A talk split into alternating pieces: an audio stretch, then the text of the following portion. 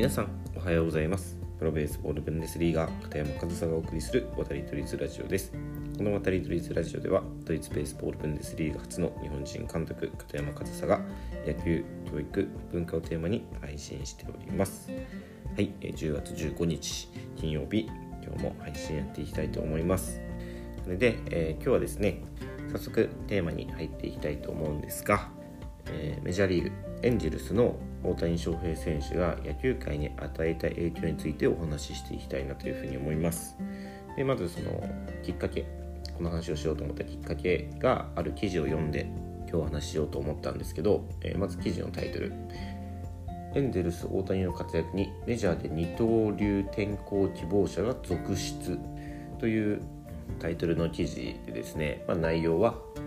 大谷選手の二刀流、えー、まあ投打にわたる活躍に刺激されて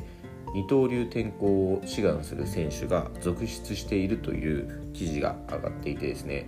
で、まあ、具体的にはレッドソックスのアレックス・バードゥーゴ外野手。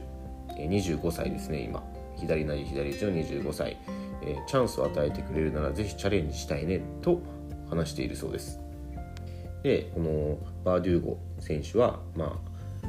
高校時代はエースで4番。39試合に登板して26勝9敗防御率は2.192014年のドラフト2巡でドジャースへ入団して外野手に専念してきましたがもう今シーズンのオフか今オフシーズンは大谷選手も通ったと言われるトレーニング施設でピッチャーの練習に着手すると表明しているそうです。でもう実際にえー、最速158キロの左腕左投げですね。左投げピッチャーということで、えー、大谷翔平は先発だけど僕はリリーフをやってみたいなと真顔でもう真剣に取り組むと話しているそうです。で、えー、レッツレッツのピッチャーマイケル・ロレンゼン投手はこのオフですね。二刀流をさせてくれるチームを探すということを口にしているようで、まあ、この記事によるとですねで、ま、ピッチャーとして今シーズンは27試合に登板して1勝2敗防御率5.59という結果でバッターとしては1打席のみに終わったということなんですけど、まあ、通算7本塁打を打っている現状ピッチャー登録の選手がバッティングにも本格的に挑戦するということですよね。でインディアンスのアンソニー・ゴース選手は外野手なんですけど今季はピッチャーで試合に出て6試合で、まあ、計6回3分の2を投げ防御率は1.35で本人は来季は投手と外野の両方での出場を希望していると。でまあ、こんな風にあの大谷翔平選手に刺激されて、まあ、日本語で言うと二刀流。まあ英語メジャーリーグ風に言うとツーウェイ選手っていう言い方を指定するんですけど、まあ、その二刀流を希望する選手が出てきていると。でまあ厳密に言えばもういるということですよね。今ご紹介しましたけど外野手登録なんですけどピッチャーとして6試合出場したとか。で僕はこの二刀流を希望する選手がこうやって出てくるというのはとても良い傾向だなというふうに思うんですよ。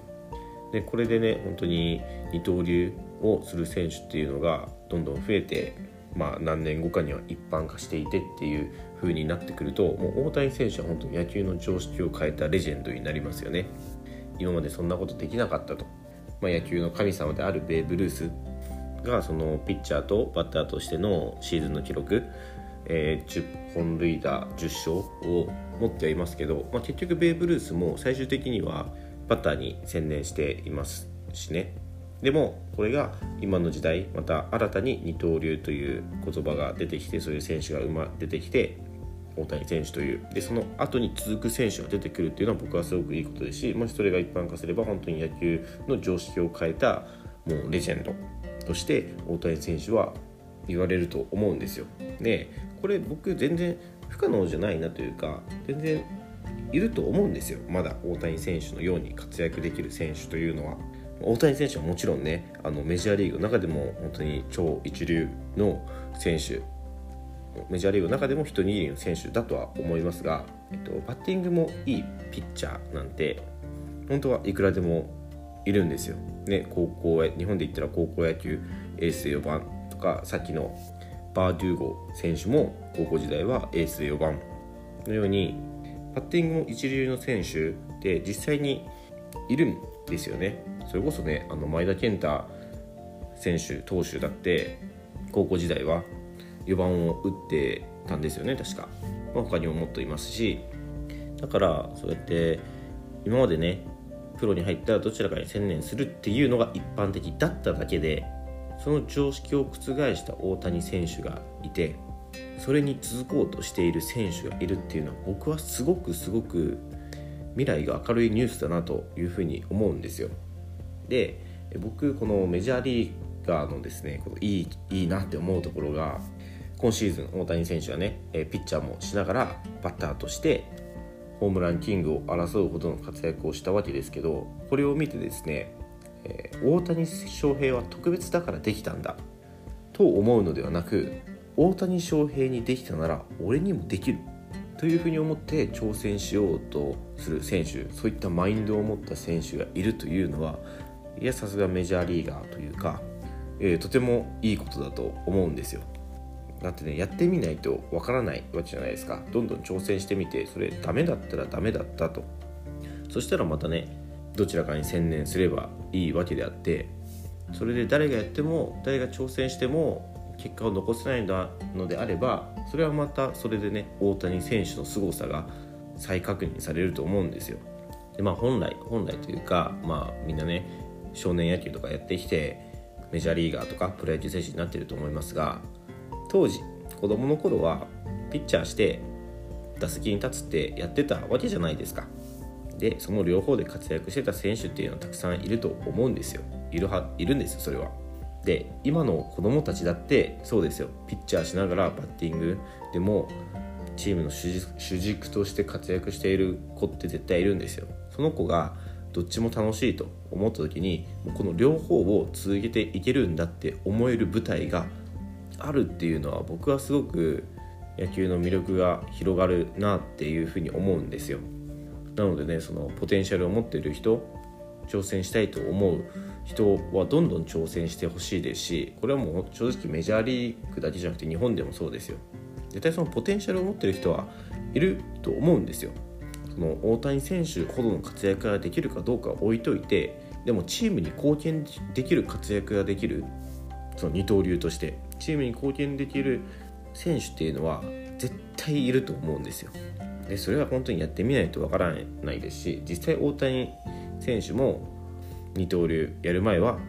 どちらかに専念すべきだとかメジャー日本で二刀流をやってメジャーに行った時もメジャーではどちらかに専念しないと活躍できないとか言われてたわけじゃないですか。それがですよ。それが